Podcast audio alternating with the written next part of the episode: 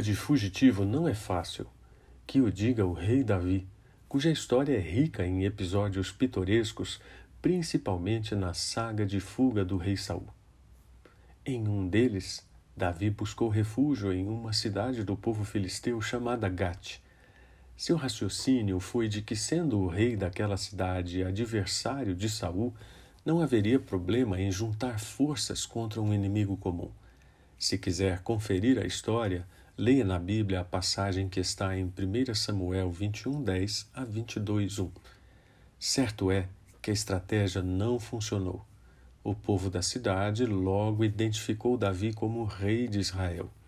E não é que já fosse, mas certamente a notícia de sua unção havia chegado até lá. Os conselheiros do rei então não tardaram a aconselhá-lo a se livrar da ameaça que Davi representava. E Davi, que bobo não era, não demorou a perceber que estava em perigo e abusou da criatividade, se fingindo de louco para salvar a própria vida. Sua atuação teatral deve ter sido bem convincente, já que o rei Aquis o mandou embora. Alguém pode perguntar por que Davi não foi morto nessa situação. É bom lembrar que no antigo Oriente Médio havia a crença de que os loucos eram mensageiros do mal e, portanto, deveriam ser evitados. Eles eram tidos também como castigados pelos deuses. Mesmo assim, não deveriam ser prejudicados, especialmente porque matar um louco causava má sorte. Após a performance que lhe salvou a vida, Davi foi para a caverna em Adulão, onde provavelmente escreveu o Salmo 34, em formato de acróstico, no qual cada frase começa com uma letra do alfabeto hebraico, talvez com a intenção de facilitar sua memorização. O resultado da experiência de extremo perigo ou de tolice exagerada, dependendo da perspectiva, foi mais gratidão e uma nova canção chamando as pessoas a adorar a Deus. Aliás, é impressionante a determinação de Davi e sua insistência em elogiar Deus. Logo na primeira frase do Salmo 34, ele declara que o louvor a Deus sempre estará em sua boca. Em consonância com essa passagem, Spurgeon disse que nossa gratidão não deve ser silenciosa deve ser antes uma das filhas da música. Muito interessante essa expressão, filhas da música. É sempre bom reforçar que o propósito do louvor não é promover o bem-estar religioso, mas sim o reconhecimento comunitário da grandeza de Deus, como ensina Fangemery. As palavras de Davi têm o sentido de eu tenho motivos para louvá-lo, junte-se a mim. Com isso, ele mostrou ter consciência de que seu livramento não ocorrera por causa de sua esperteza, mas pela ação de Deus. Quantas vezes caímos no engano de nos achar muito espertos, até que nossos planos mirabolantes nos levem ao chão? Uma das grandes lições a aprender nos momentos em que nossa sabedoria é derrotada é que nossa capacidade é limitada e não tem efeito para os melhores propósitos se não for originada em Deus. McLaren fez um paralelo interessante se referindo a Davi ao dizer que o aparente idiota que rabiscava no portão da cidade de Gate agora era santo, poeta e pregador.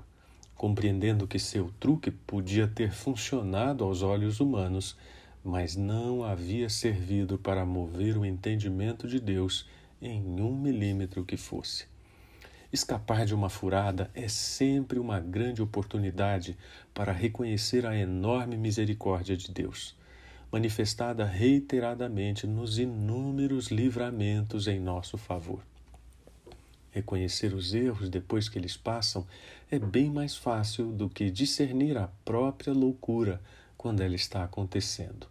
Numa cultura que coloca o sucesso como mais valor, é difícil aceitar que alguém que errou tem mais a ensinar do que quem foi bem-sucedido. No caso do Salmo e de Davi, o ponto principal não é o sucesso ou a derrota, mas a humilde rendição ao Deus de todos os livramentos.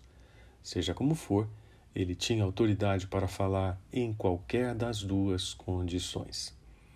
Davi diz que quem olha para o Senhor não terá no rosto qualquer sombra de decepção e desafia seus leitores a provar e ver que Deus é bom. Se antes ele havia sugerido: Eu tenho motivos para louvá-lo, junte-se a mim, agora é como se ele dissesse: Esta foi a minha experiência, pode ser a sua também. Assim entende Kidner. Ele sabia bem o que era estar debaixo da proteção de Deus.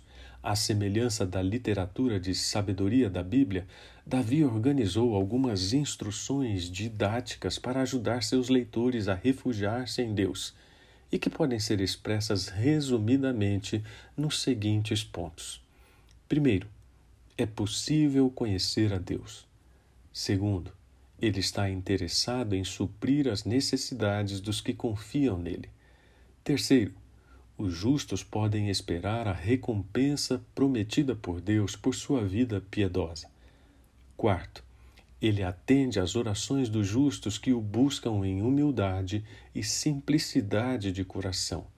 E quinto e último, Deus livra os justos na tribulação. Sempre gosto de fazer uma ressalva quanto a esta afirmação. Deus não nos livra de todas as tribulações mas ele sempre nos livra nas tribulações. Todas essas lições são poderosos incentivos a olharmos para o futuro com esperança renovada. Um dos teólogos cujo pensamento aprecio diz que atualmente a tentação consiste menos em seres humanos que querem ser deuses e bem mais em pessoas humanas que não mais confiam no humano que Deus delas espera. É a angústia de pouca fé que leva à capitulação diante do poder do mal. As lições de confiança cumpridas em Cristo são predicados dele e afirmações de esperança para um futuro que pode até não estar sendo visto, mas não deixará de acontecer para os que evitam os caminhos da incredulidade e da loucura. Cadê o futuro que estava ali? Está se escondendo dos espertos. Deseja entregar sua vida a Cristo, estudar a Bíblia ou conhecer mais sobre o conteúdo deste podcast? Envie uma mensagem para o e-mail soudecristo@tutanota.com.